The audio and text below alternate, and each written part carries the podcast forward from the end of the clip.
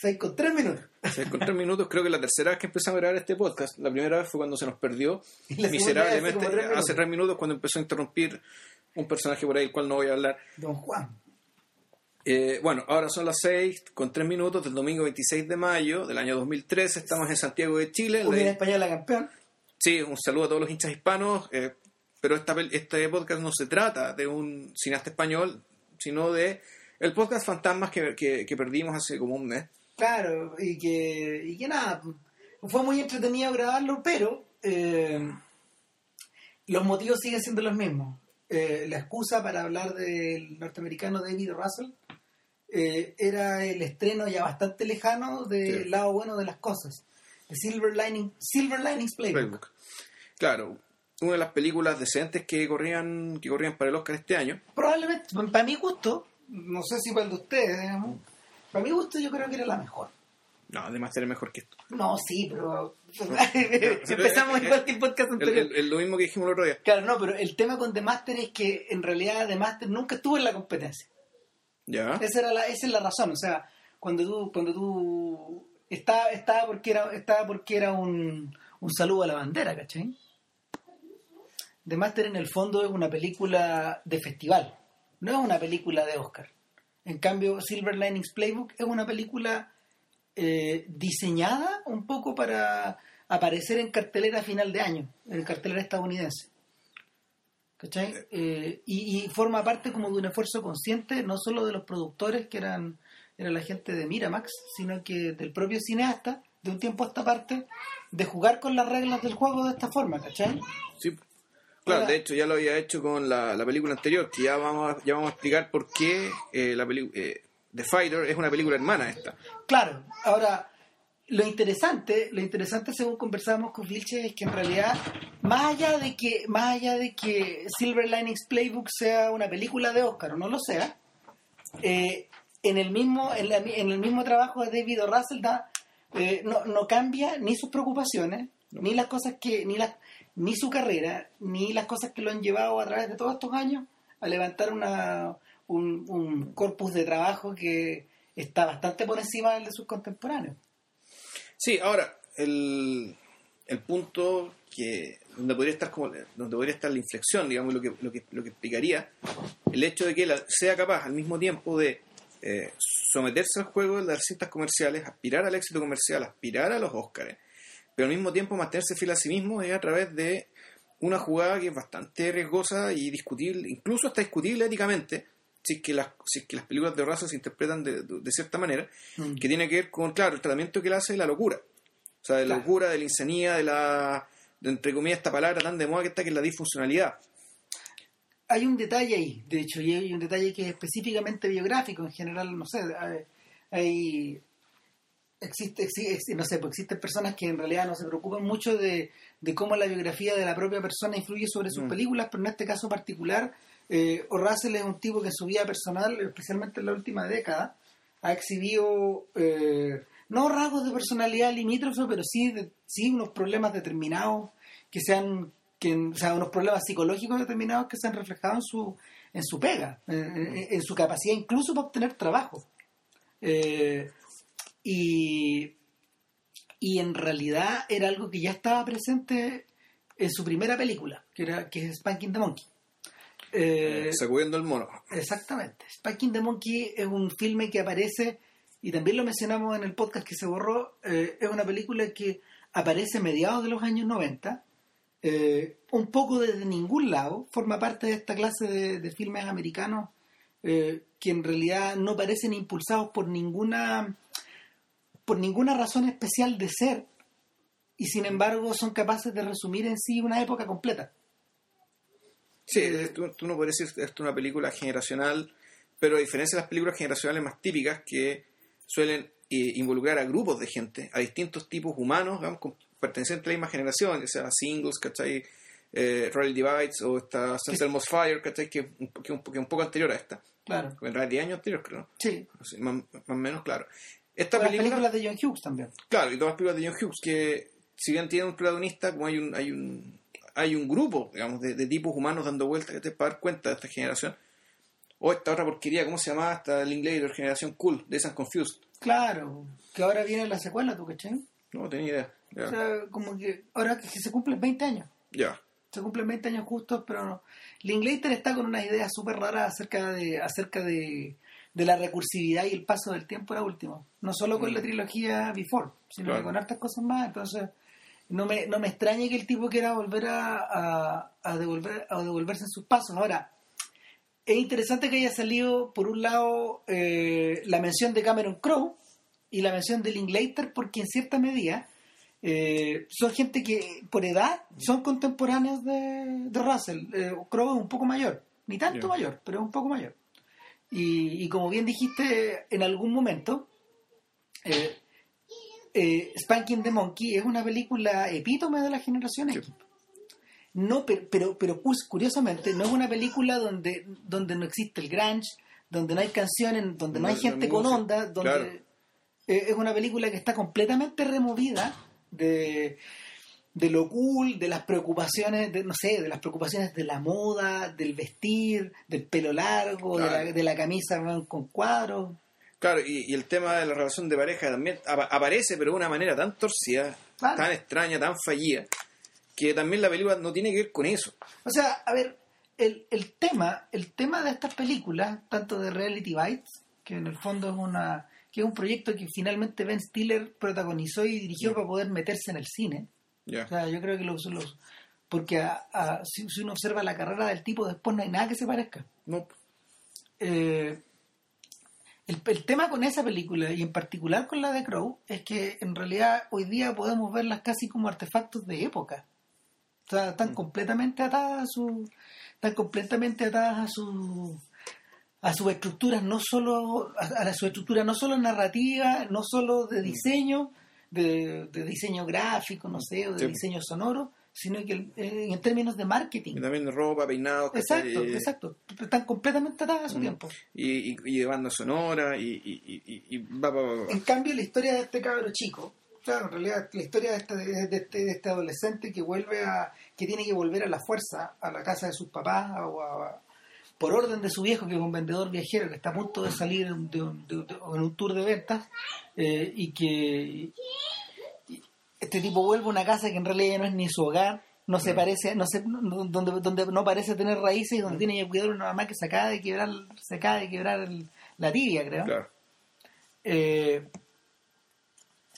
el, lo que termina por atar esta historia a esa época es esencialmente algo que tiene que ver con, lo- con- con- algo que tiene que ver con, con más que nada con, cosas que aparecieron en libros por ejemplo Sí. de la generación X o en o en, o en, o en- o en algunos de los discos de esa época y tiene esta no sé si tiene que ver con el búsquete de ti mismo no es eso que, que, que es la razón que eh, originalmente la vendieron un poco así ¿cachai?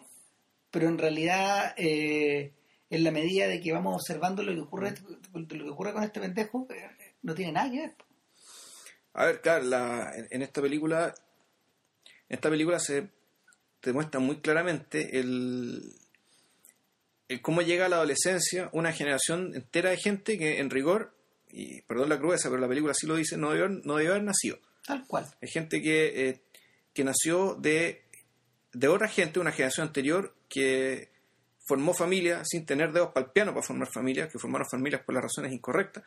Que después, o la, claro, que la, la generación X es la, es la primera generación eh, de, es la primera generación que sufre los rigores, digamos, del divorcio masivo. son los hijos de los late boomers Claro, y son los hijos de, y son los hijos que además les tocó crecer eh, a la sombra de Watergate, algunos los más grandes, y a la sombra básicamente también del, del descrédito, digamos, de la política en general y las instituciones en general. Entonces una generación particularmente, no necesariamente cínica, pero sí eh,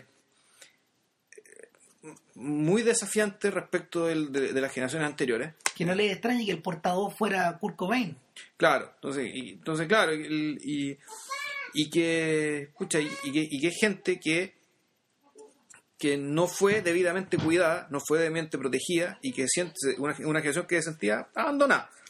Y en el caso de este, este, este caro chico, de esta película, ahí la- la- lo que uno ve, en realidad, la, la- la historia de él, es la historia para mostrarte por qué la familia en la que él vivía, digamos, la familia de la cual él pertenecía, estaba fallada, pero desde la raíz desde el desde, desde la génesis. O sea, Eh, ¿cómo será que este cabrón chico nació a partir de una negociación? Eh, básicamente él, la, la mamá, Quería tener hijos. el papá no quería, entonces ella para poder tener hijos tuvo que sacrificar su carrera. Claro. Entonces este cabrón chico, digamos, nació entre medio del odio, el chantaje, el resentimiento, digamos, y, y- y es- Y es lo primero que le refleja el viejo cuando Claro. lo recibe eh, cuando lo recibe en el bus, creo. claro, Eh, ni siquiera lo lleva a la casa, lo agarra y se lo lleva directo al aeropuerto donde lo va a dejar a él. claro, y, deja- y, y ya del auto para la casa. Llévate el auto para la Y aquí casa, están todas las cosas que compré. aquí, estás, aquí están los remedios para tu mamá, este, este- Los abarrotes, bueno, estos y- son los horarios en que se los tiene que tomar y arréglatelas. Claro. Eh, en rigor el personaje, el personaje principal eh, va a tratar de cuidar a la mamá mientras está tratando de terminar un paper que tiene que mandar a la universidad para irse a estudiar a la escuela de posgraduado. Medicina, creo. Claro, no sé si es posgraduado o una especie de especialidad dentro del... Pero claro, el cabrón es médico, entonces se presume que el cabrón es más inteligente, ¿cachai? Pa, pa, pa. Y, y lo que pasa en la película, bueno, es, claro, es, es la disolución, de ya, es la disolución total de, de- de la familia, incluso a nivel de- del- del tabú. O sea, la, la familia se disuelve, la estructura se disuelve ya cuando ni siquiera se, se respetan los tabús. Bueno, aquí ni- ni tam- los, los tabús tampoco son respetados acá. Eh, esto, esto, esto se produce vía la madre porque en realidad la madre, la- cuando el cabro chico llega a la... cuando- nos referimos a cabro chico, un sujeto que tiene como que tenía como la edad de nosotros cuando se hizo la película. Sí. Como 20 22, 22 años, 21, 22 años. Claro. eh, la edad que nosotros teníamos en la época. Exactamente. Eso. Eh, nada, el, este gallo llega a la casa y encuentra a la mamá en muy mal estado. No solo, no solo físicamente, sino que Deprimida. deprimida, completamente deprimida porque es una mujer que aparentemente está acostumbrada a ser independiente, a vivir sin el marido, que está siempre fuera. Y por otro lado, por otro lado hasta no, no solo está no solo está falta de estímulo, sino que está inmovilizada. Eh, y, la- y, y ella recibe a su hijo casi como un extraño. Es muy impresionante eso. Eh, tan extraño le resulta que en la medida en la medida de que ellos ellos ellos van ellos van desarrollando un vínculo otra vez eh, este vínculo precisamente no parece tanto de madre e hijo sino que parece como de cómplices Sí, tan cómplices son digamos que el incesto se produce Se produce un incesto. Claro, y.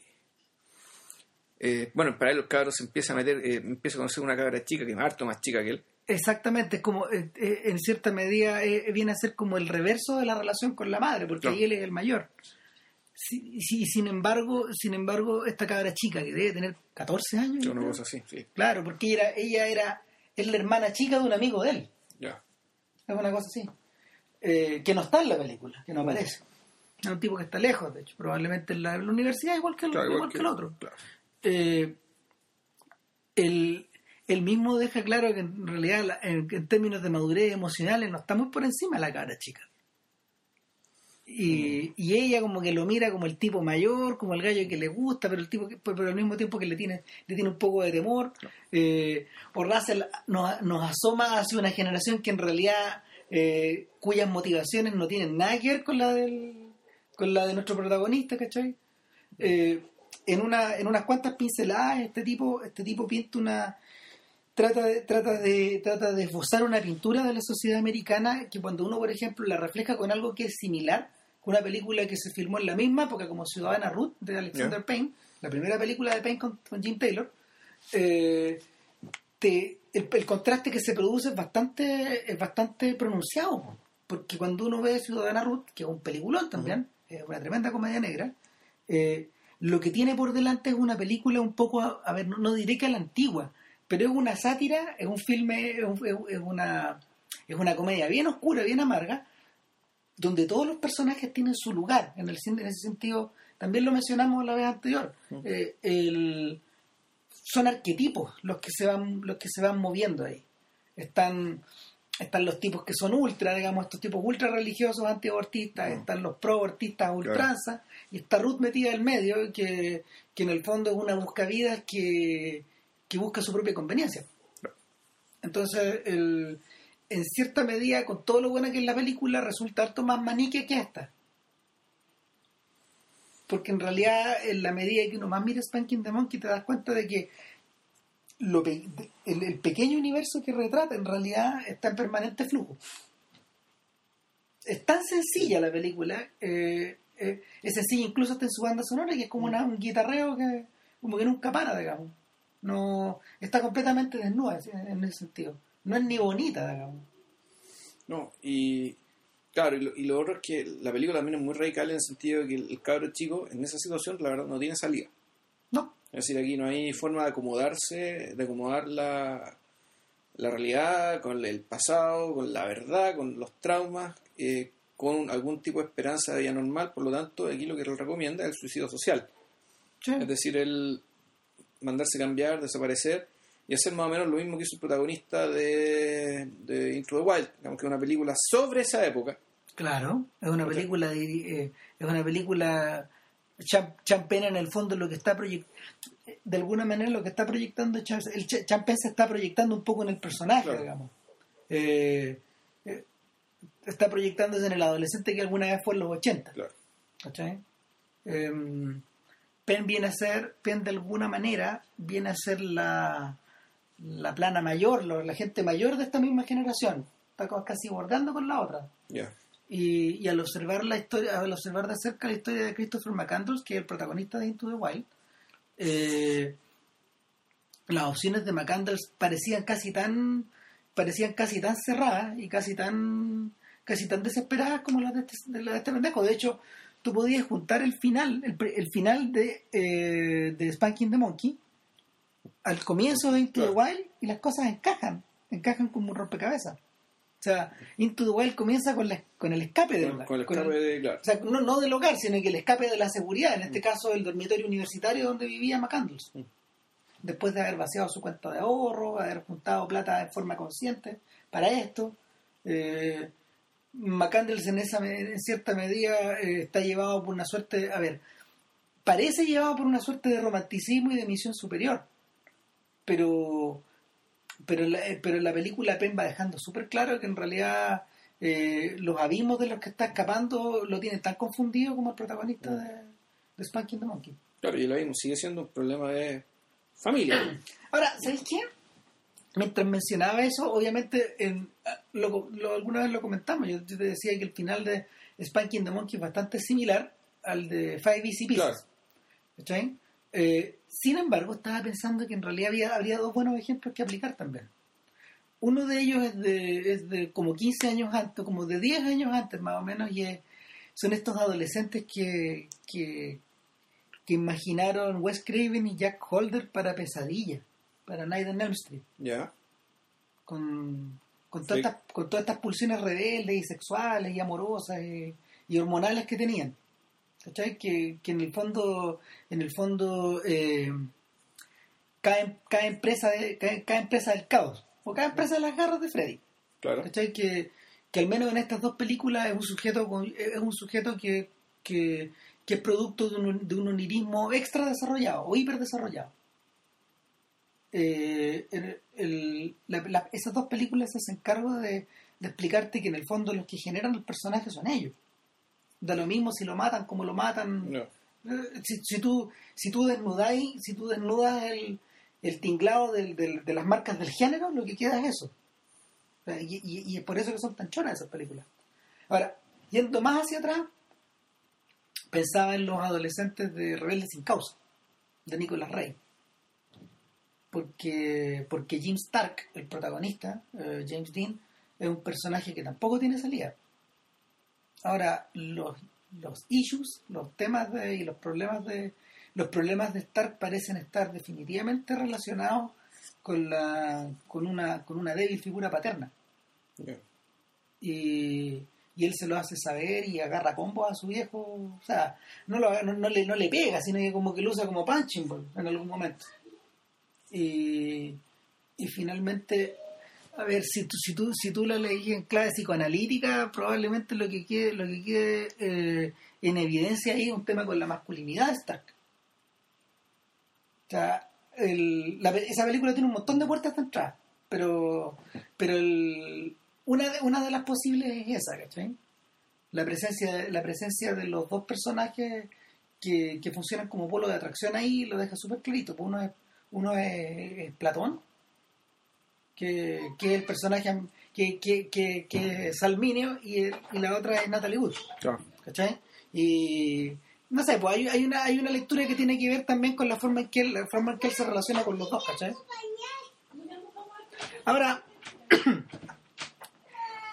devolviéndonos hacia devolviendo, devolviéndonos hacia hacia Spanking the Monkey, devolviéndonos a Spanking the Monkey, eh, mi sensación es que es que el- una vez que o Russell corta con el tema de la adolescencia, él nunca se vuelve a referir a él. No vuelve atrás. No. Pero, pero en rigor, el- eh, tú te das cuenta que en realidad la, la adolescencia no era el tema. No. La adolescencia, el tema siempre fue la familia. Entonces, Y eso es lo que se vuelve a reflejar en las lo que, películas que, y eso es siguen. lo que, lo que, lo que- lo que- aparece después. Salvo, yo no vi la segunda película, eh, Flirting with Disaster, creo. Pero mira, esencialmente, para hacerla Claro. muy corta, porque en realidad la película la película no juega tanto acá en este, en este podcast, eh, eh, es parecida a Meet the Parents. Es la visita, es la visita de un joven matrimonio a, a, una- a una- a donde, donde los suegros. Y en el fondo eh, juegan un poco con esta idea de las comedias de George Segal y Glenda Jackson de los 70, o sea, que te reflejan que estos, estos boomers, porque ahí sí que se- ahí sí que sí boomers, cuenta sí. que sí son boomers. Eh, estos personajes, estos personajes están presos de una eh, están presos de unas psicosis familiares que son bien graves. Pero en realidad no son tan distintas a la de los otros suegros Claro. y los otros suegros y los otros suegros. ¿cachai? Es decir, el infierno en la familia. Eh, Pero la película esa es comedia, ¿no? Es derechamente comedia. Sí, es comedia y, y el mismo el mismo Russell no quedó muy contento porque la tremenda presión que hizo Miramax en esa ocasión de, para levantarlo eh, terminó boicoteándolo todo y por eso tal vez por eso tal vez giró hacia a, hacer Tres Reyes con George Clooney, Ya. que es una película extraña. Que, O sea, dentro, dentro de las películas de él, eh, yo diría que, claro, es la más es la más anómala. Una película que tal vez puede haber hecho otra persona.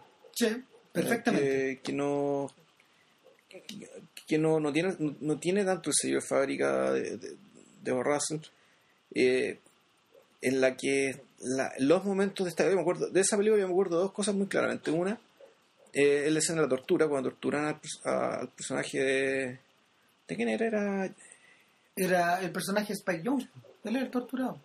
Spike Jones Estoy medio olvidado. O era él o Mark Wahlberg. creo, que era, Mark- creo que era Mark, Wahl- Mark Wahlberg Sí. Eh, claro, el personaje de Mark Wahlberg, que, donde la, la- hay algún tipo de detención en la escena de la tortura, más que la tortura, en la del torturador. El personaje del torturador, sí. el personaje donde uno, uno da un, un interés por la insanidad del sujeto, y, y- pero que, y que de ese interés también salían ciertas ideas respecto, bueno, cuál es el verdadero papel que está jugando Estados Unidos en todo esto. Porque esencialmente Tres Reyes es, lo que los gringos llaman un caper movie. Un caper movie es como Ocean's Eleven, es decir, eh, un grupo de personas se junta para eh, sustraer algo. Ya, Nada más, ese, ese es el tema. Y en este caso estos tipos utilizaban, o sea, se servían de la primera guerra del Golfo para hacer un robo al interior de... ah, pero- ah, pero era, era un robo del oro de... Era, era el oro Oro de probablemente, una cosa claro. así. Supuestamente era, era un robo que nadie va a lamentar y que de todas formas entre que entre que se lo quede el, el gobierno y se lo queden ellos, Claro. eh, mejor que se lo queden ellos. Y, y lo otro que también, que yo recuerdo de la película, era que era bien inequívoca en el sentido de dar a entender de que, dar a entender de que Estados Unidos puede ser que cumpla algún tipo de rol humanitario en estos lugares donde se mete, pero que en el fondo lo que está detrás siempre es el saqueo. Pero siempre cobra, claro. Claro. O sea, eh, son las dos cosas. No es que sea ni la una ni la otra, sino que son las dos. O sea, puede que Estados Unidos hace el bien, pero va a hacer bien a saquear. Vamos, hace el bien para traerse algo de vuelta. Eh, en cierta medida en la carrera de Russell, eh, Tres Reyes juega el papel de, de la película de la película Catapulta. Ya. Es el tipo de película que en el fondo te obliga a hacer te obliga a hacer producciones como en mayor escala nomás. Y sin embargo, en la mitad del rodaje, Russell tiene un problema grave con George Clooney y se agarran a combo. Única vez en la carrera de Clooney que pasa eso, de hecho. Ya. y y todo se va un poco al diablo o sea la película quedó un poco sepultada no se ganó ni un Oscar Eh, finalmente este personaje que se suponía que iba a despegar junto con Mm. los otros por los otros yo me refiero al propio Spike Jones me refiero a, al mismo Paul Thomas Anderson a Chamalan a, Mm. a David Fincher, a toda esta gente que surgió en la, en la vuelta de los 2000.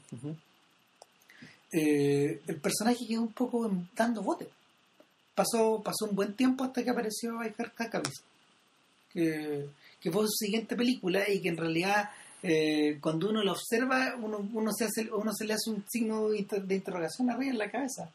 No, o sea, si, si, si el director de Tres Reyes está haciendo esto, ¿por qué?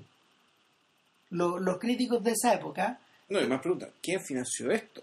Claro. Porque efectivamente es una película de minoría, para minoría, sobre minoría, es...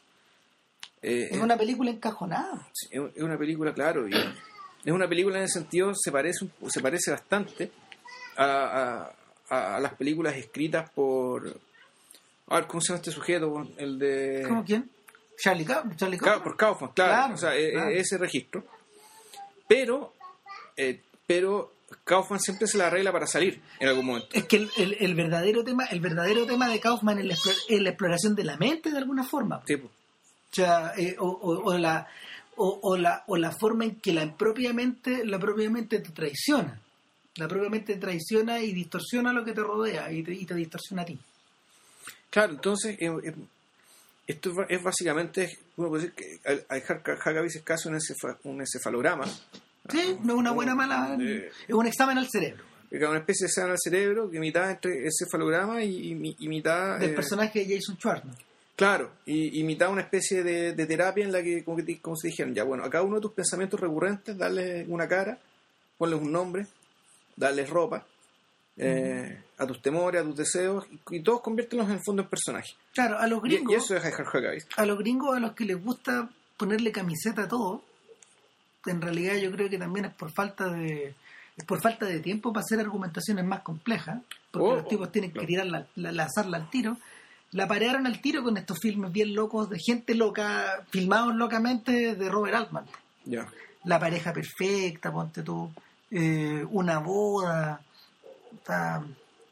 no sé, eh, Billion Therapy, esta, terapia de grupo creo que se llama eso, pero en el fondo son estos personajes extraños, locos, metidos en unas situaciones y en, mundos medios aledaños eh, o en mundos medios en mundos como isleños, eh, separados de la realidad y que funcionan sobre la base de sus propias reglas. Pero yo creo que yo creo que la película no termina de agotarse así. No, no, por ningún lado.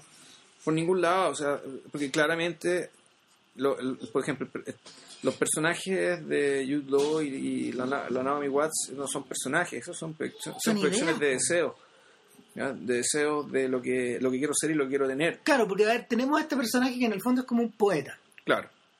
Es un poeta que gasta su energía y su tiempo, digamos, en salvar los lugares naturales que, eh, de los, ¿cómo se llama esto? De la, del apetito inmobiliario.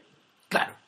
Entonces hace, hace acciones de arte que al mismo tiempo son acciones sociales. Claro de alguna manera, de alguna manera eh, el personaje se está riendo un poco del propio pasado de O'Russell, porque era un trabajador social. Claro. O sea, O'Russell llega al cine al revés de, lo que le ocurre, por ejemplo, a, a gente como Chamalan o a gente como Payne, que son personas que, o al mismo Fincher, que son personas que, que crecieron dentro del ambiente audiovisual, que estudiaron eso. Claro. O'Russell llegó de una forma lateral, llegó, llegó, llegó llegó a Hollywood de la manera en que llegaban los directores antiguos.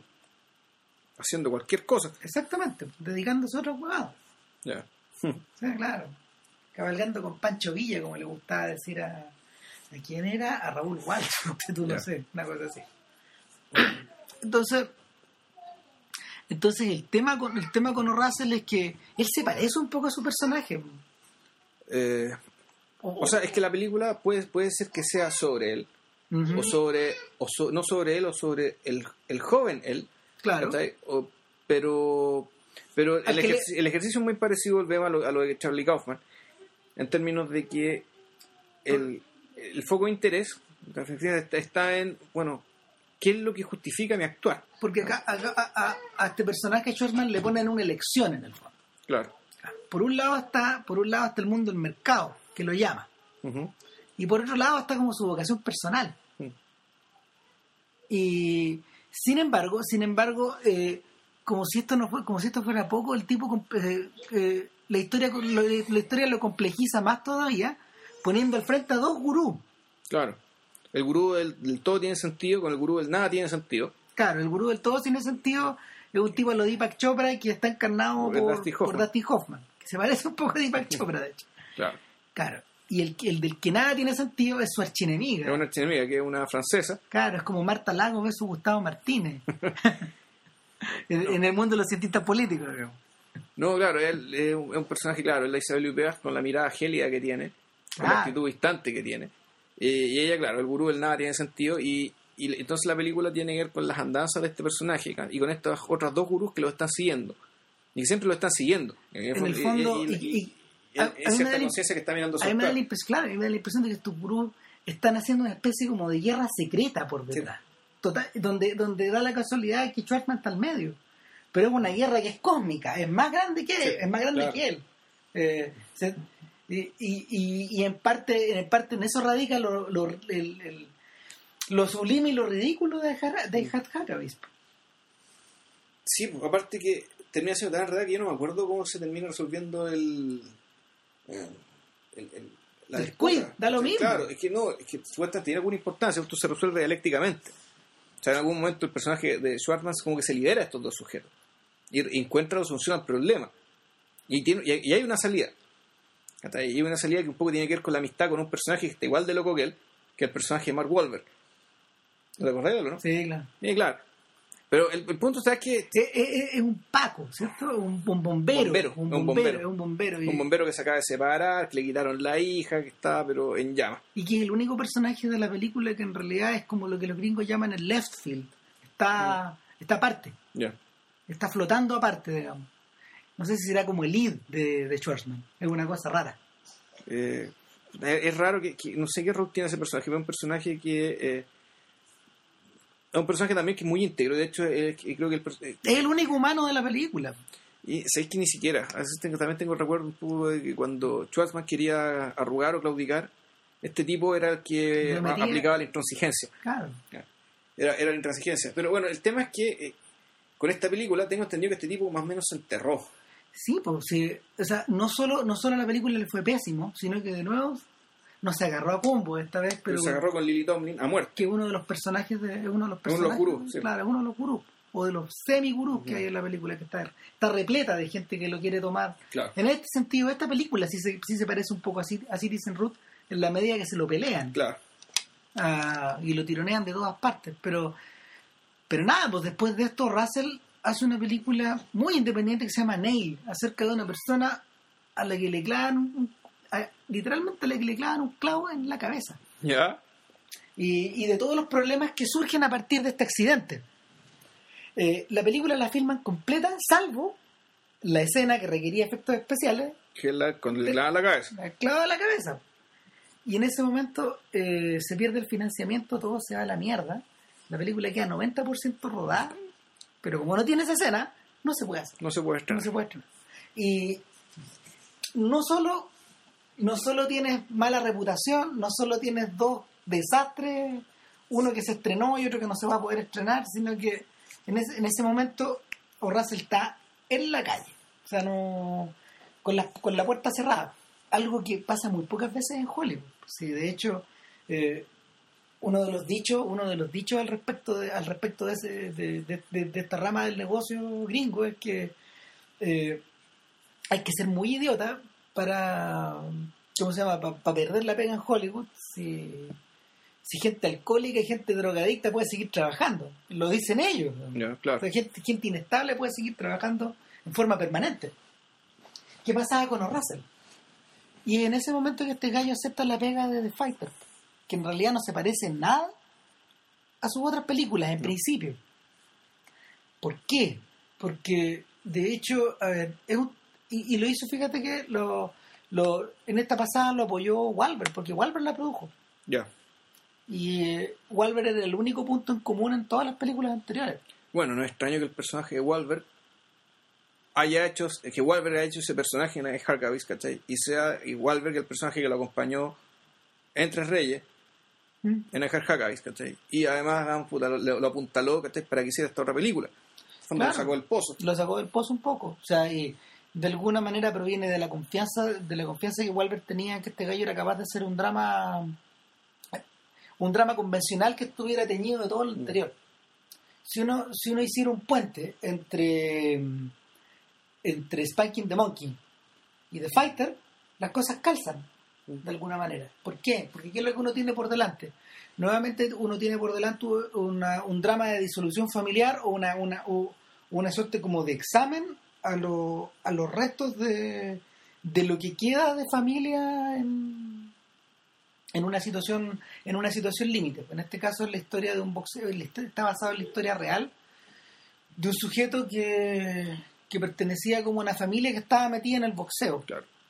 Eh, él es un boxeador que es del montón, que es un tipo que, que, es competente, pero que no es brillante, y que su madre es su manager. Claro. Sus dos hermanas son sus fans, de alguna forma. Dos, tenía como millones de hermanas. Tenía, era, más. Era, era, O era tres, un ejército, cuatro. no, era, eran muchas Seis. minas y eran todas indistinguibles, feas, vulgares, weón, que está ahí. Igual que Eh, su madre. eh, pero a diferencia de eran, eran, eran medias, eran, parece muchas eran estúpidas, que Ah, tontas, ¿cachai? O sea, el... Y Eran como las hermanas de, eran un poco como las hermanas de Punch Drunk Love, ¿cachai? un poco, Era, sí. era ese tipo de familia, bien castradora. Eh, claro, pero en Punch Drunk Love eran las hermanas que lo tenían al tipo agarrado a los cogotes, ante el cogote. Aquí era la mamá Las pelotas. de las pelotas, claro, y la, la mamá con este ejército de hermanas tontas. Y Claro. además tenía un hermano que era el verdadero talento de la familia para el boxeo. Fue un Pero- tipo que noqueó a Sugar Ray Leonard en su, en su época. Claro, y- Era su medio hermano en realidad, porque tienen apellidos distintos. Sí, y este tipo, este tipo era un adicto al crack. Y, y, y finalmente representa, representa el polo de insanía, Sí. literal, en la película. Eh, de hecho, está interpretado, está interpretado por un personaje que ha trabajado ese tema, o sea, por un actor que ha trabajado ese tema de forma incansable en los últimos años. Yo diría, yo diría que toda la vida, en realidad, porque, porque cuando uno piensa. Desde en el Imperio del Sol que... Exactamente. Que, claro, parte, una, una parte importante de la película, el pendejo está derechamente perturbado. es la locura del niño, Sí. claro. Es la, esta cosa de que el niño no puede parar. Que le decían los, le decía su, le decían sus compañeros de, sus compañeros de, de- campo de de prisión, concentración, claro. Y entonces, el, ¿cómo se llama este actor? Christian Bale. Claro, Bale, Bale, Bale, traba- American Psycho. exactamente, y Batman. Sí. Hizo el Batman actual. el exactamente. Otro Mm. estudio de insanía. Y de insanía social, en realidad. Y el tema es que el, la gran dificultad que tiene Wolver, al parecer, no es tratar de subir en el escalafón, es tratar de deshacerse de esta familia que lo está ahogando. Eh, ahora, tú bien, tú bien decías el otro día que en realidad este no es un filme antifamilia. Por ejemplo, no es un filme antifamilia en el sentido de que algunas películas de, East- de Eastwood sí lo son. Piensa, por ejemplo, en, Claro. en Million Dollar Baby, que ese es un filme antifamiliar. Claro, inclu- incluso la misma, esta película, la del niñito chico, Eh, el- El Mundo Perfecto. Un mundo perfecto también es un filme antifamiliar. Eh, la misma, mm, la misma, ¿cómo se llama esta película que hizo en Champagne? Eh, Río Místico. Río Místico también tiene esos elementos. O sea, no, no están al centro, pero, pero sí forman parte como de la eh, sí forman parte de la idea de la idea persistente Mm. de Eastwood en, en torno a en torno a que eh, la gente cercana a ti no necesariamente tiene que hacerte bien, no necesariamente te va a cuidar, no necesariamente te va a proteger. Finalmente pueden ser tus peores enemigos, no sé, por ahí. Sí, claro. Eh, en, en este caso en realidad no es tan así. Yo creo que yo creo que el yo creo que todo el, el problema el problema de viene en que en realidad Walver está atacado por el- está atacado por estos pueblos de insanía. Y, y, y al refugiarse en el personaje de su novia que es Amy Adams eh, pareciera superar el problema pero no totalmente. Eh, bueno, la película. La película, en primer lugar, una cosa interesante que tiene es que está hecha, está, está hecha de pie, o sea, está montada, parada sobre un documental falso. claro O sea, un documental que se hizo sobre el, el personaje del hermano. Entonces tiene como esa cuestión media ágil, media testimonial, ¿cachai? De, de, de, de alguien que está contando su propia historia. Claro, era, era, era en es- el, está basado en esta idea de que HBO quería hacer un American Undercover con el hermano. Claro. O sea, que, no, miento. Quería hacer un documental deportivo sobre su hermano, pero en realidad lo que estaban haciendo era un, era un, era un segmento para American, American Undercover. Sobre, sobre, el, sobre el crack, sobre el deporte, sobre el vicio. Claro. Y él era una parte de eso. y, y el personaje todo el rato está diciendo, yo estoy protagonizando mi película, yo me siento como Rocky. Claro. Finalmente había una, hay una, hay una suerte como de, o sea, el, el gran problema, el gran problema que tiene el hermano, el hermano de Wolver en la película, el personaje de Bale, es que su egoísmo lo vuelve ciego.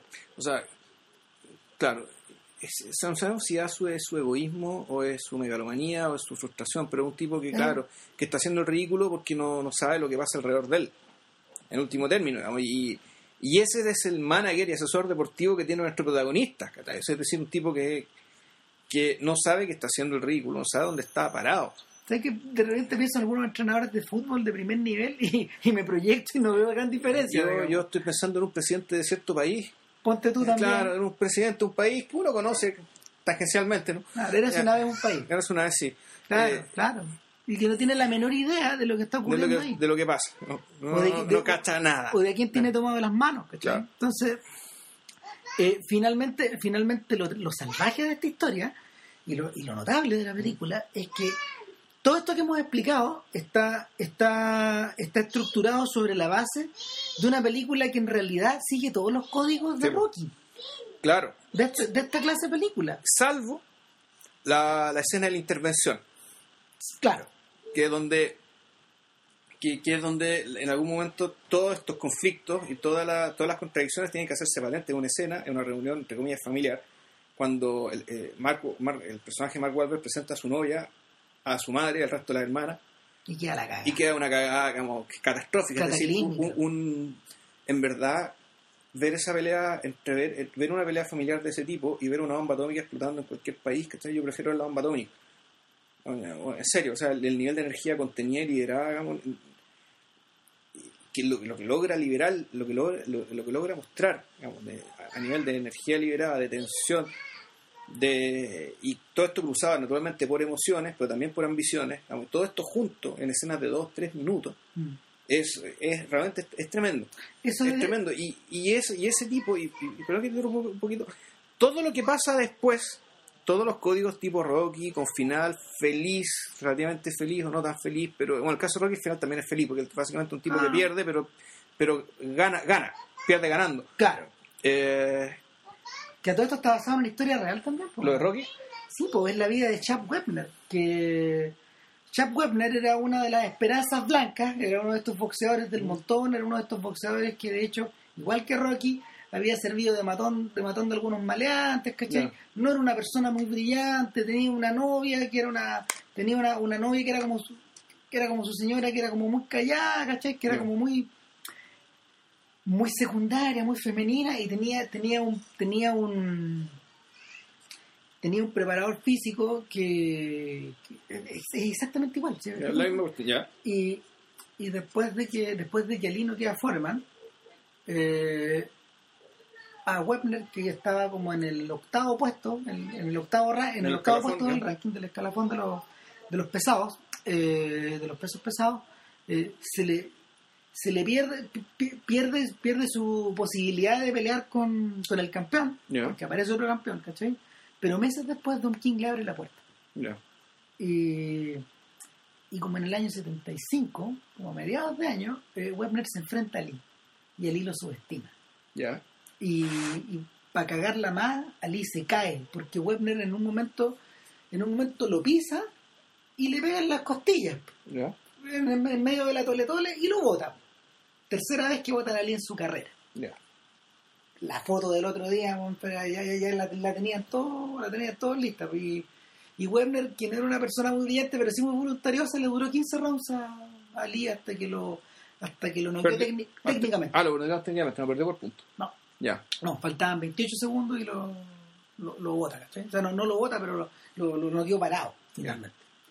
Pero le aguantó los 15 rounds. Entonces, eh, Stallone agarra la historia completa y la convierte en Rocky. Eh, y claro, pues Apolo Creed es Mohamed es Ali, Mohamed Ali pues, es Ali De hecho, Ali estuvo muy enojado mucho tiempo. por el por la forma que se le caracterizó No, claro, porque no, no, no, no- ni siquiera cobró derechos. Pues, no. había lucas, no, no había no, no lucas. no vio ni uno ya Claro, Paul entonces, Newman como dice entonces el, el tema el- volviendo volviendo al tema de volviendo al tema del, del, del- del peleador o el luchador ya no me acuerdo cómo se llama esta weá, The Fighter. The Fighter, ¿ya? eh, el gran punto de contacto que The Fighter o la gran puerta de entrada que The Fighter con, con la que The Fighter se conecta con Silver Linings Playbook es esa escena disolvente. Claro, se esa, repite. esa escena insolvente, pero también el hecho de que se trata de una película de género, sí. con, que aquí cam- cambia el género, pero también con todos los requerimientos de la película de género que te permite ser un éxito comercial, aspirar a ganar premios premios artísticamente dudosos como el Oscar. Claro. Y, pero pero pero que en el fondo te abren puertas económicas claro, o sea, en el fondo que te, te dan la luz verde para hacer otras cosas, de repente más ambiciosas, de repente Exacto, no. exacto. Entonces, pucha, el de Silver Line Play- eh, Playbook ya es una película que da un paso más allá, eso sí, respecto de Fighter, porque es harto más sofisticado es harto más sofisticada y, y, en, y en esa película, la, en último término, igual una de las contradicciones era la, la, la contradicción entre la, entre la cordura de un protagonista y la insanidad del otro. sí En esta película, todo, todo se juega en el campo de la locura. de la insanidad todos están locos Todos están o locos. están afectados por esa locura en gran medida Claro, entonces los personajes realmente cuerdos son realmente muy pocos y muy marginales. Por lo tanto, yo creo que el verdadero mérito, el verdadero mérito, digamos, y, y- y lo que- y ahí está lo discutible, digamos, y esto lo conversamos también en el podcast Fantasmas, el hecho de si, es, es que, claro, esta película hace algo súper difícil que es meterse en un campo, en este campo, en un campo donde las reglas, digamos, las reglas de comportamiento y lo que nosotros consideraríamos lógico, razonable, está completamente difuminado. No donde hay una especie de lógica propia que y, a- y al hacer eso y contar una película con los códigos de Hollywood pero dentro de este mundo enrarecido se corre el riesgo de, de, de- tratar la locura de tratar pues, el sufrimiento de la gente es- es una enfermedad una enfermedad muchas veces inhabilitante que causa mucho dolor en las personas y en sus familias tratar este tema de una manera media, entre comillas banal atrapados sin salida. Podéis Eh. caer en eso, ¿cachai? O podéis caer en el problema de... Es que, lo, Es que lo- sin salida hay, hay un tema ideológico ahí también, ¿cachai? que- Que era, ya tenía que ver también con la sospecha, con la sospecha de, de, de en fondo tratar la, la cordura como un, como una la, la cordura como una especie de impostura conservadora, que, era, que era- cual- que era el tema del libro. claro, claro, que- es un tipo, era un, era un, un medio beatnik, ¿no? Era como que venía Es uno de los beatniks, pues Claro. uno, de, es uno de los tipos que carreteaba con Neil, con Neil Cassidy. Con, Neil Cassidy. O sea, eh, con Kerouac y esa gente. con toda esa gente, claro, era menor nomás. Y era un sujeto que venía, era un sujeto que tiene un poco de eso, pero también tiene un poco de tiene un poco del, del, del- del creador de American Splendor, de Harvey de- en cierta medida. Son esa clase de figuras contraculturales. Ahora, lo que ocurre, ¿por qué la mencioné? Porque también me acordé de, también me acordé, también me acordé y lo, y lo habíamos mencionado también, el, el, el tema de, de, de este otro filme de Nicholson. El- Eh, ah, mejor imposible, Claro. Gets. el- la, la, repres- la representación de, la representación de conductas insanas en las películas en general tal como tú decías es un tema bien es, es bien discutible éticamente. No tú los tú los puedes utilizar tú los puedes en la medida que tú los estás utilizando para contar una historia o estás simplificando su realidad o la estás amplificando. Claro. no no hay punto medio. De hecho esa es la razón por la que es por la razón por la que la peli, por, por la que la película de Paul Thomas Anderson eh, Punch Drunk Love es tan extraña porque en realidad estamos hablando de un sujeto con la conciencia alterada pero no en ningún momento en ningún momento es, pare- es parecido también a la, al dilema que enfrenta el dilema que enfrenta la ciencia del sueño en ningún momento lo subestimáis al personaje. Mm. ¿cachai? En ningún momento lo miráis hacia abajo, en ningún momento lo miráis como tontito, o lo miráis como un tipo, mm, o un tipo con, con un hándicap, sino que estáis, estáis dentro de la conciencia de estos tipos. Claro, pero y al mismo tiempo está, hay, hay otro hay otro límite o, o otra u otro terreno bien escabroso que es que tú, claro, por una parte, para no, no minimizar ni analizar el sufrimiento ajeno, ya tienes que mostrar el drama tal cual es, con todo el Exacto. dolor que ello implica. Pero también está ahí de cara del morbo, ¿cachai? Exactamente. de- de- de- Entonces, la solución, la solución que tenía Gondry fue hablar, eh, que tam- que también es, también es curioso, y también es extraño, y Mm. también es cuestionable. Es que es narrar el 80% de la película desde el punto de vista de Estefan, su Ujú. protagonista, y luego el otro 20% no dais vuelta, Claro. y, y miráis exactamente cómo era él, cómo era este sujeto que vivía al frente de la, de la casa de la de la casa de la chiquilla que como que se enamora de, de él en la, en- en la sección de la sección de Estefan. Eh, Mm. Cuando tú ves la otra cara te queda claro que historia de amor nunca hubo. Que, que en el fondo los niveles de aislamiento del personaje eran tremendos. Que, que su capacidad de observar la realidad estaba completamente limitada. O sea, finalmente, finalmente la, la covacha, finalmente la covacha donde, se, donde, él se, donde él se había escondido era... Nosotros habíamos tenido permiso para mirar adentro, pero en realidad no era, no era tan agradable ver por fuera. Claro. Ahora, en el caso de Silver Linings Playbook, eh, ocurre ocurre una ocurre una suerte como de lucha interna en eso. Porque al revés de lo que ocurre con Mejor Imposible, que es una película terapéutica en el más clásico sentido hollywoodense de la palabra, donde en el fondo se pone un problema, se pone a personajes que te pueden ayudar a solucionar tu problema o a relacionarte mejor con la sociedad, eh, luego se te pone en crisis, Claro. luego estos personajes te ayudan, luego te abandonan, luego tú los abrazas a ellos, final. Claro. Eh, en, el, en el lado bueno de las cosas, la historia de este profesor, de, de- el, el relato de este profesor de historia que sorprende a su que se le gatilla una que se le gatilla una conducta bipolar eh, después de pillar a su mujer eh, Con un colega. con un colega en la ducha cuando él volvía de la pega eh, y que lo manda que lo manda a la clínica que lo manda a la clínica a estar internado un buen rato al, al hospital psiquiátrico eh, y que el filme comienza el día en que él su madre lo va a buscar Del, del psiquiátrico. después de haber obtenido permiso para llevárselo a la casa tal vez antes de que lo dieran de alta incluso Claro. eh, la historia la historia parece harto más o sea, cuando, cuando uno la va contando parece bastante convencional porque pero no lo es tanto Eh, este personaje vuelve vuelve cambiado físicamente él fue, él Claro. fue gordo ahora está muy delgado él es una, flaco, hecho ejercicio. Y es una persona que, se, que ha concentrado su voluntad en hacer ejercicio para, para cambiar su para, para cambiar su interior en la misma manera Claro. que modificó su exterior Claro. eh, este sujeto vuelve con todo el ánimo de hacerlo de mejor imposible, ¿cachai? De que su vida vuelva a meterse en los reales. Claro, y convencido y con un propósito. Y aquí está. Voy a recuperarla. Claro, su propósito y, y básicamente el, el mantra con el cual se mantiene vivo es voy a recuperar lo que perdí. Claro, voy a sacar los libros que mi mujer le, que, que mi mujer enseñaba en el colegio para poder entender, me los voy a leer todos para poder entender cómo funcionaba ella, no sé.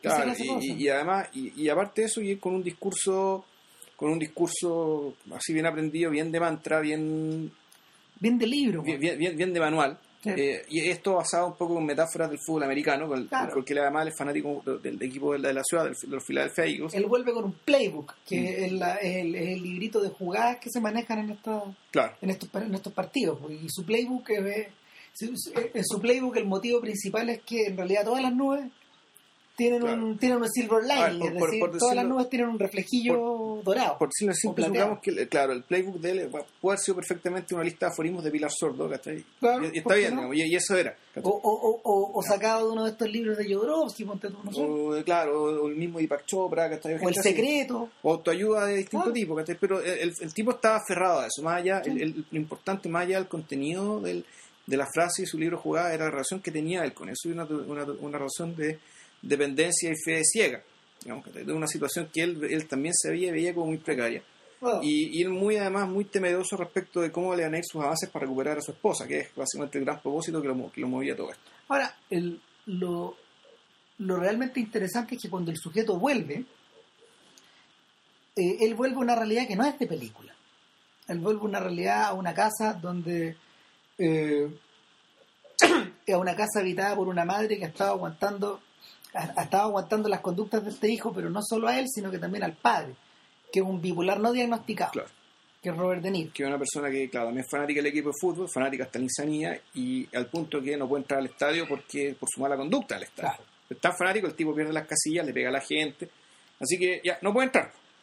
Entonces, claro, él, él- de- como, como dice como dice Cristian, el- este tipo, claro, nació 30 años antes. De haber, de haber nacido 30 años después, lo habrían diagnosticado, lo habrían tratado y habría pasado algún tiempo en el psiquiátrico, digamos, le habrían dado pastillas o alguna cosa. hijo. Pero Ahora- este tipo, nada. eh, con él, par- partiendo, partiendo, partiendo desde ese núcleo, la cosa no mejora cuando se amplía hacia afuera. Claro. ¿Por qué? Porque en realidad eh, eh, el amigo que el amigo que funciona como sostén, el tipo que el tipo que lo fue a visitar, de hecho, a- al, al psiquiátrico y todo, eh, su mejor amigo no está no está mucho mejor tampoco. No, su amigo tampoco lo fuera así. No fue, la verdad que no. No, si tú, que tú- supuestamente las personas cercanas que se encontraban con él le decían, oye, pucha, nunca te voy a ir a ver al psiquiátrico porque hey, inventaban cualquier tía porque en el fondo o les daba lata o les daba mucha pena verlo, verlo así. Nada, pues su amigo soporta una su amigo sin caer sin caer en la locura soporta unos niveles de presión desquiciados De en su trabajo, claro. en su casa, Exacto. Eh, es un tipo que... con claro, su familia. Lo, divertido que es un tipo que eh, es sumamente normal y pero la insanidad viene de afuera. Eso quiere decir que en realidad el americano normal, o que tiene al, menos cierto nivel de ambición, o que se creyó el cuento, vamos, que de la prosperidad material en serio, eh, vive así. Porque Ojo, básicamente él, él estaba en eso. O Ojo, sea, ojo que él también tiene su playbook. Se va al Bueno. garage y empieza a azotar huevas ya, y a romper cosas, ¿no? a romper cosas Sí. escuchando discos de metal Claro. en su iPod. Eh, este amigo, de hecho, o más bien la esposa de este amigo, que es una señora que en realidad tiene ordenada su casa como en un manual, también como, un- como estos manuales. Sí, son, son estas Marta Stewart, weón, de, de la Ah. botilla, weón, que andando que está lleno el mundo del mundo próspero, que está, que está convencida que su casa tiene que ser una casa de muñecas, weón. Eh, y eso es el personaje Jules Stiles, un personaje realmente detestable, Eh, que... aparece un par de escenas, pero es impresionante. Y nada, pues, la locura es que estos sujetos tienen la idea de enganchar a esta, a esta- a esta- a este inestable con la hermana, con la cuñada del amigo. Claro. Que, que, acaba, que acaba de enviudar, que el personaje de Jennifer Lawrence, que se ganó el Oscar y bla, bla, bla.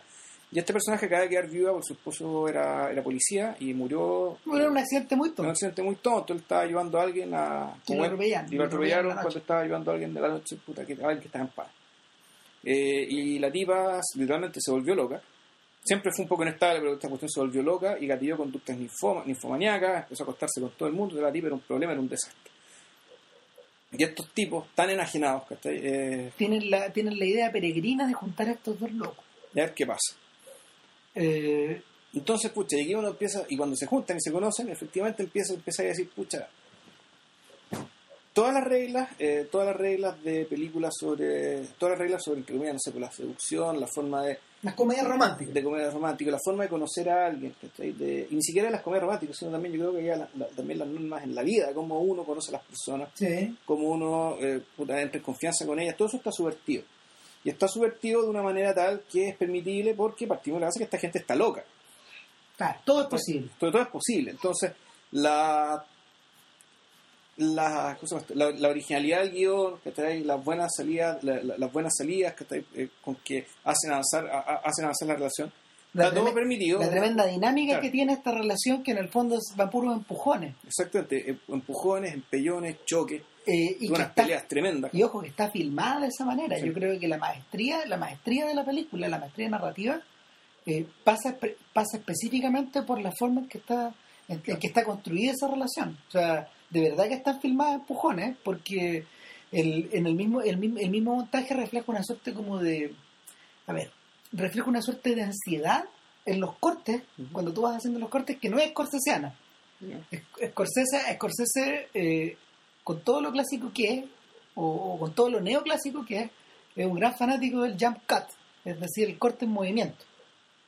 Eh, si tú te acordáis, las escenas, no sé, por las escenas más famosas, estas ultra rápidas de casino, ponte tú, de, de, de buenos muchachos, están siempre asociadas como movimientos de cámara Sí. que están como, están como empalmados en casi en una suerte de danza.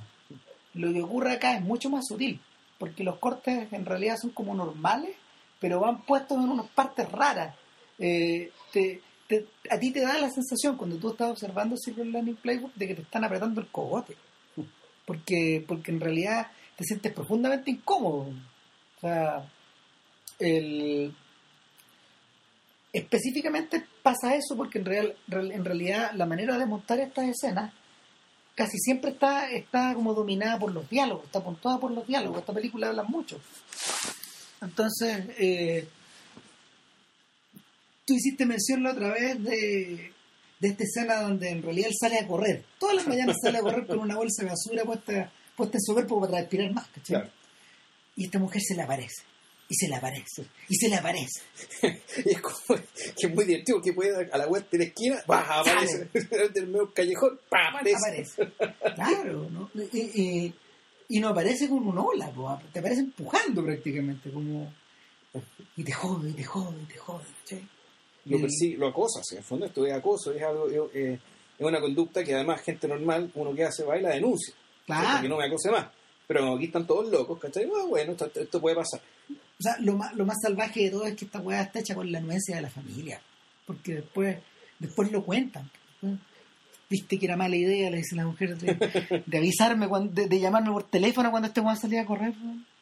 O sea, todo, una vez que la, una vez que la, una vez que la película avanza y va rompiendo barreras, te vas dando cuenta de que todo lo que tú viste, en gran medida, fue una puesta en escena de todos. Era un complot, claro.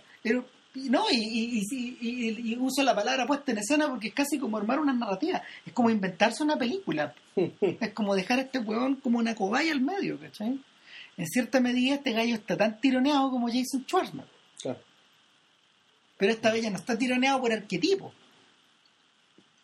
Eh, ni, por, ni, por, las ideas de su cabeza, sino que esto ya es gente de verdad. Es gente de verdad, claro. En ese sentido, sí se parece mucho más a la sí se parece mucho más a la estructura imaginada en Spanking the Monkey. Ahora, eh, lo más maniático de todo esto es que en la medida de que tú vas mirando la película, te vas dando cuenta que tienes por delante todos los clichés de una comedia romántica, de una comedia musical, donde en esta película no hay canciones, también las hay, pero, pero están usadas como en las comedias musicales, con estas escenas donde los tipos comienzan como a aprender a bailar, tenía Bob Dylan de fondo, no son, no son elecciones obvias de este tema, ojo. Pero, pero la, la, la impresión de que te están la impresión de que te están adobando el pastel o adobando, no sé, el, o, decorando la torta como para, para el gran final es súper manifiesta y evidente. Eh, sobre todo cuando tú ya te das cuenta en las escenas finales que están orientadas a esta competencia de baile, donde se decide un poco todo, porque en realidad ella, ella, ella lo chantajea para meterse en esta competencia, eh, prometiéndole que le va a escribir que le va a llegar una carta a, su ex mujer, pero él tiene que bailar en esta huevada, digamos, y una vez que una vez que, una vez que la fecha comienza a acercarse, los otros miembros de la familia se calientan y hacen una apuesta. Una apuesta que tiene que ver con el concurso de baile, cosa que no tenía nada que ver, pero como la gente está toda loca, pasa. Y uno se la compra, ¿cachai? Eh, y esto está directamente relacionado con los resultados que van a tener el equipo de Filadelfia contra los vaqueros de Dallas, que es como el Colo o el ex Colo Colo. Claro. Pobre y... Bueno. bueno. en fin. Eh, nada, eh, al medio de todo esto está, está puesta la escena disolvente. Volvemos, a la escena donde se confronta, se junta la familia del personaje con la polola loca. Claro. Donde esta mina aparece en la casa. Sí, soy yo, ¿y quién? Claro. Y ustedes son unos imbéciles. Y en realidad me, me, me chantajearon para meterme en esto. ¿Qué estoy haciendo acá? Todos tienen buena razón.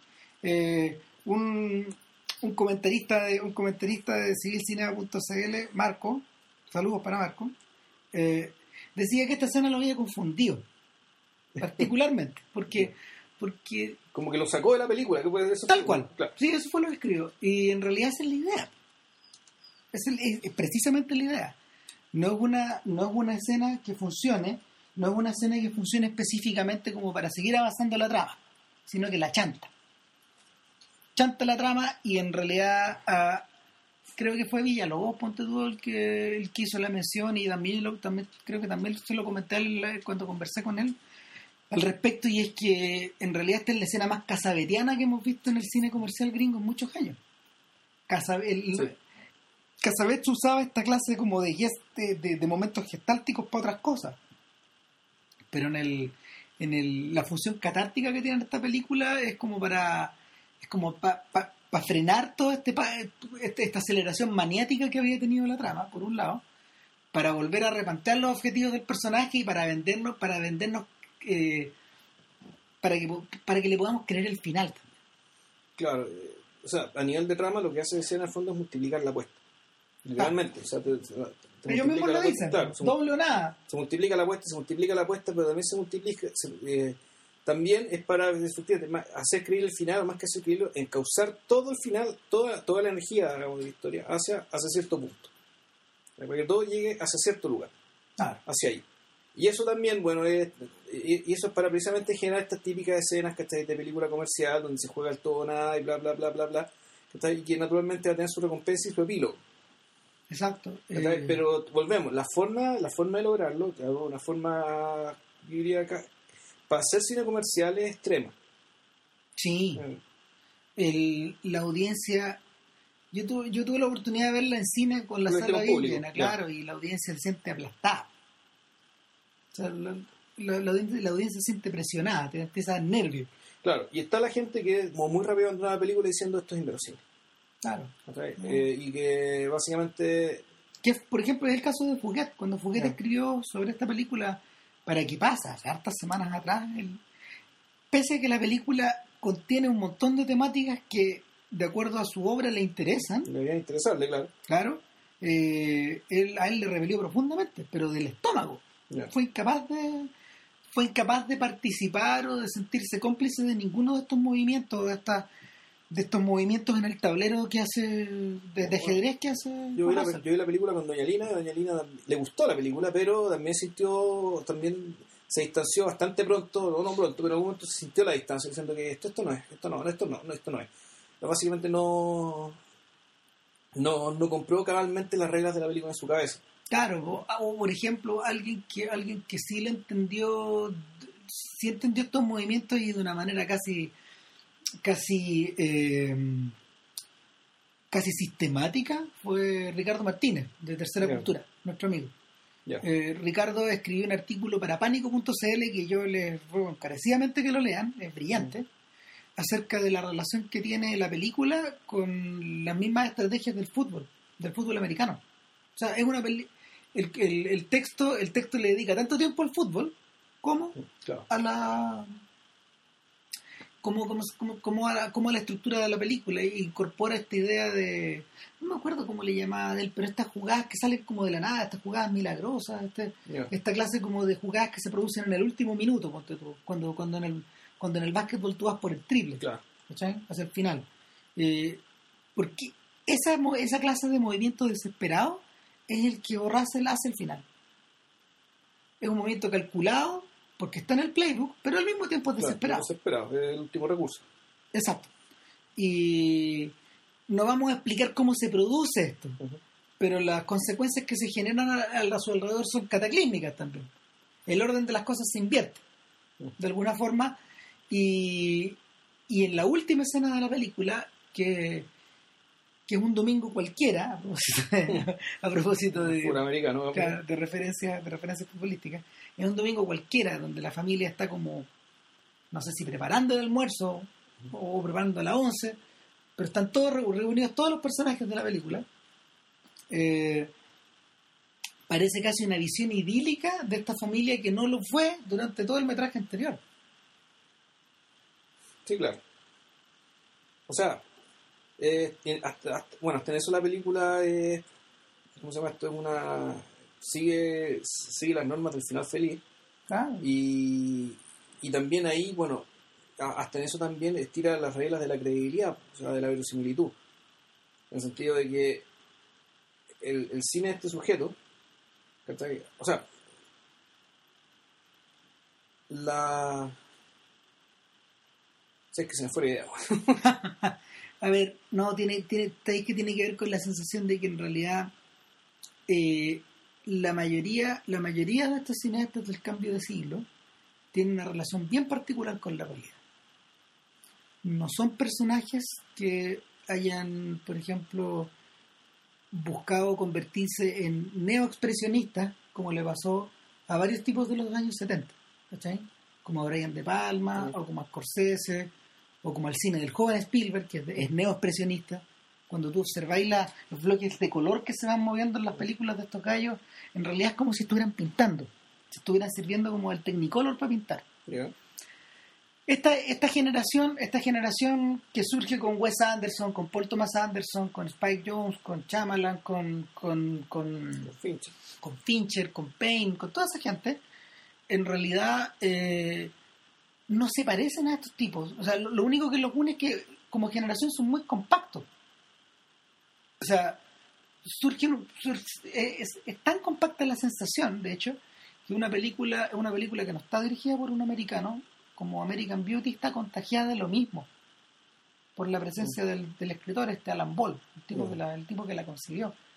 Y, y en realidad cuando tú observas los filmes de estos sujetos, a los cuales les puedes sumar al mismo al mismo Gondry o a Charlie Kaufman, que en general no están tan ligados a ellos, pero sí lo están, te das cuenta de que en el fondo eh, sus, puestas en ese- sus puestas en escena a veces son muy naturalistas. Sin embargo, la relación que tienen con la realidad es bien tirada a las mechas. No, yo no apostaría a decir que, que, Payne es un naturalista, ponte tú. Aunque sus películas transcurren en, en la tierra firme. Sí. A, a eso me refiero, finalmente. O sea, eh, es como pienso en el Fincher de pienso en el Fincher de The Social Network. Una película completamente naturalista.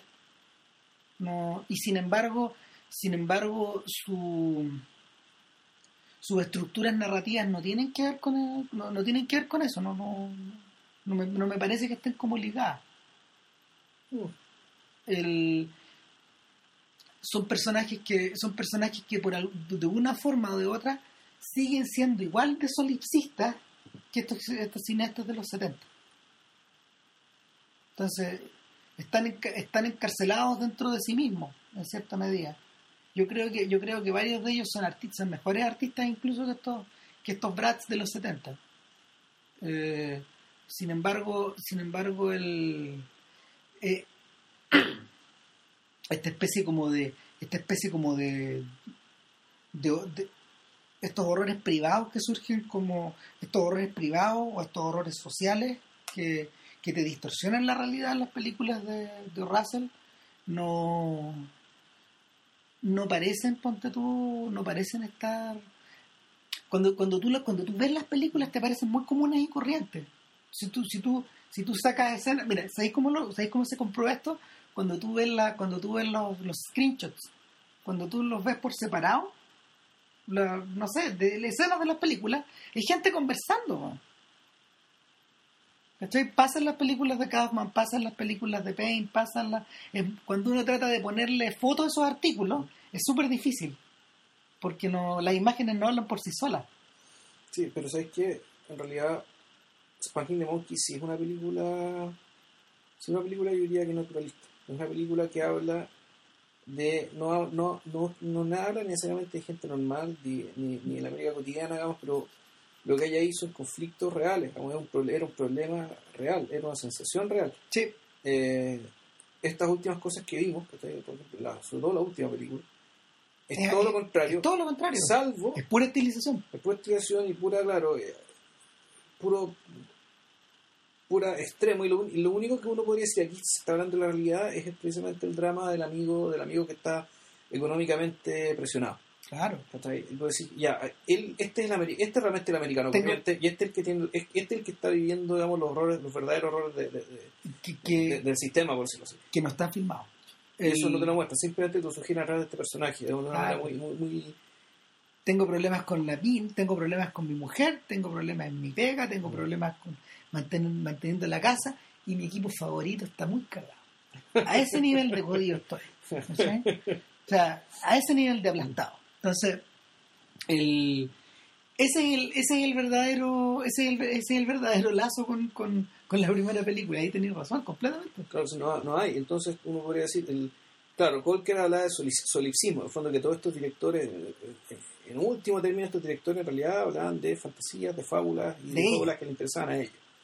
Eh, yo no, bueno, eh, eh, no sé si será exactamente la forma de decirlo, pero lo que sí es cierto de ellos, y, y- y también es cierto de los que vienen después, es que aparentemente en el gran cine estadounidense no le interesa la realidad como la conocemos. Es decir, ¿no?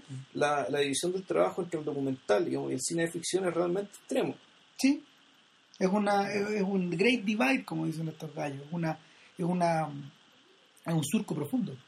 El, es tanto así, es tanto así, que cuando tú, por ejemplo, observas a. Cuando tú observas a. Y esto nos devuelve de máster.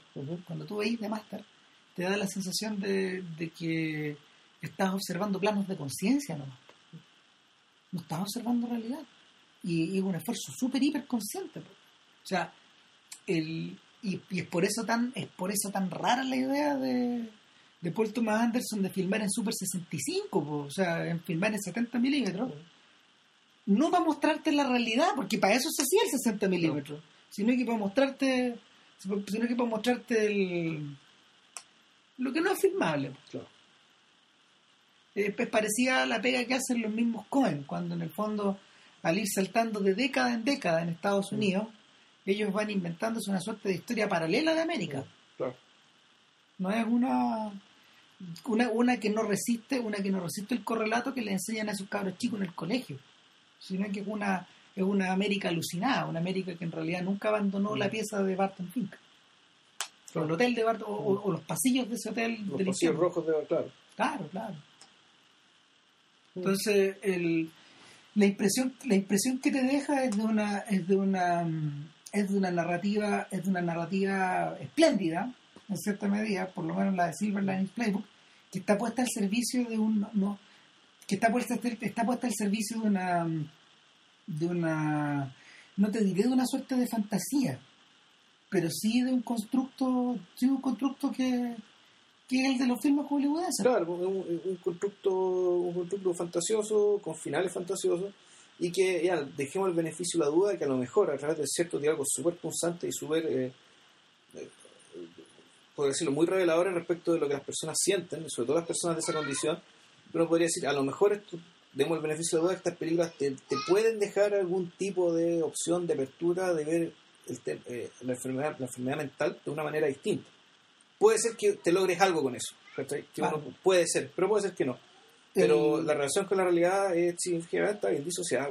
súper disociada. O sea, es la misma relación que tiene Christian Bale con el documental, el personaje de Christian Bale con el documental que está filmando sobre él. po. Cuando está en la cárcel, ¿te acordáis? Cuando está preso al final, y, por, por fin observa American Undercover donde él sale, Claro. no se reconoce, weón. no se puede reconocer, no, no, él no establece, él no establece una relación, al principio le vino un shock tremendo, Claro. él no establece una relación entre su fantasía de ser el campeón que no fue versus el pobre hombre que sale Claro. en la pantalla, ¿cachai? Eh, y el, el- la, la- la diferencia es tan radical, es tan tremenda que en el fondo lo diluye, lo, lo anula como, lo anula como, le anula el ego, le anula, le- le anula su ego y lo que y lo que procede después en el fondo es una llamada telefónica que él hace como a su familia o a, o a Wahlberg, ya no me acuerdo, pero pero lo que tú veías es un guiñapo, es, un- es una marioneta, es una marioneta sin una marioneta desarticulada. Sí. Sí. Bueno, Chan, chao. nada, No, nos cansamos. Esperemos que ahora esto sí se pueda convertir en una MP3 de manera exitosa y y ustedes lo disfruten. porque si se vuelve a perder, juramos que esto no se vuelve a grabar. No. Chao. Que estén bien y para la próxima semana sería Marco, Marco Ferreri. Ferreri. Ya. La Grande Bouffe. La Grande Bouffe.